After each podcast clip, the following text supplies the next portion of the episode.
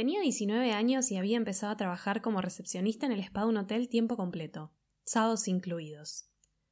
Pasaba los días surfeando la web y poniendo música relajante, aunque en realidad no entraba prácticamente nadie. Después de cuatro eternas semanas llegó fin de mes y el primer sueldo a su lado. No era lo que esperaba, no era lo que suponía, y definitivamente no era lo que había acordado al entrar. Así que con la cabeza bien alta y llena de aires de legalmente rubia me fui. Repartí currículums por cielo y tierra, sin saber qué era lo que quería hacer. En ese momento lo único que tenía en la cabeza era viajar y estudiar en Nueva York. Por eso lo único que me interesaba era juntar plata, pero mi alma de princesa no me lo permitía a cualquier costo. Todos mis amigos ya iban a la universidad, trabajaban en algún lugar de comida rápida o en algún negocio de ropa. Tenían finales y materias que promocionar, tenían días francos y horarios que cumplir. Y yo, simplemente, me había comprado un perro.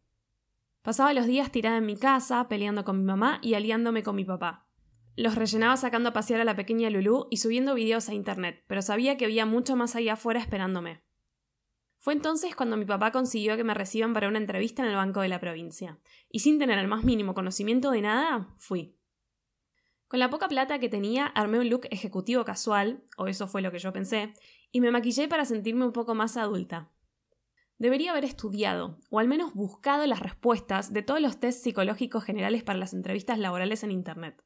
Pero no. Dibujé el árbol como me lo imaginé realmente e inventé una historia con lo que veía en esa mancha de tinta oscura que se parecía más a un puñado de tierra que a cualquier otra cosa. Luego pasé un cuartito tan chico que más que nervios me daba asfixia, y una señora me hizo preguntas sobre mi familia, mi infancia y mi escuela. Cuando terminó de interrogarme y vio que no tenía nada interesante para decir, me dejó ir, sin antes observar que mi vestimenta no era la apropiada para una entrevista laboral. Es al día de hoy, siete años después, que me debate la posibilidad de que mi short fuera muy corto o de que la señora demasiado envidiosa. Esperé un par de semanas y luego recibí el llamado. Tenía que presentarme en dos días en una sucursal del centro. Y yo, que acostumbraba a andar con jeans de agujeros y remeras de bandas, le pedí ayuda a mi mamá para comprar ropa de oficina. Salimos corriendo a Sara y me regaló mi primer conjunto de trabajo.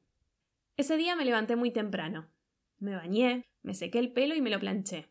Me maquillé lo suficiente para las nueve de la mañana y emprendí mi recorrido en el colectivo 37. Caminé una cuadra y media, y vi en la esquina un muchacho que cruzaba la calle y tocaba el timbre del banco al que tenía que entrar yo. Esperé dos minutos y toqué yo también. Un chico se asomó al vidrio y me hizo señas de que no podía entrar.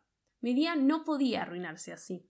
Intenté explicarle, del otro lado de la puerta, que yo iba a trabajar ahí, mostrándole el papel que me habían dado cuando hice la entrevista. Él seguía haciendo señas que yo no entendía, y yo seguía gritándole, a quien después me enteraría que era un chico sordomudo. Finalmente, y para mi gran alivio, el muchacho que vi en la esquina se acercó a la puerta y me dejó entrar. Le expliqué que era mi primer día, papel en mano, y me acompañó hasta donde estaba el responsable, quien debería haberme recibido desde un principio. No recuerdo nada más de ese primer día. Estaba muy nerviosa y ansiosa por empezar y mirando para atrás, tenía razón en estarlo, ya que ese día mi futuro novio había hecho por mí mucho más que abrirme la puerta del banco.